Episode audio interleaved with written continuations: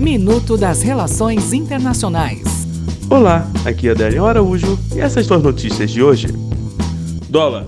Dólar chega a R$ reais e Ibovespa tem forte queda com guerra comercial entre os Estados Unidos e China. Depois do governo Trump levar para 25% as tarifas sobre 200 bilhões de dólares em importações, chineses anunciam retaliações aos norte-americanos. Argentina. A Polícia Federal da Argentina apura ameaças de bombas à Casa Rosada, sede do governo local, e há um anexo na Câmara dos Deputados nesta segunda-feira. Segundo a imprensa argentina, uma chamada telefônica levou as autoridades a dispararem um alerta.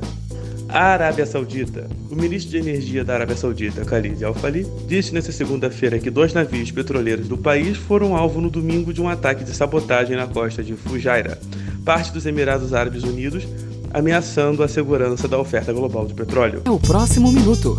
Enquanto isso, aproveite mais conteúdo no portal seire.news.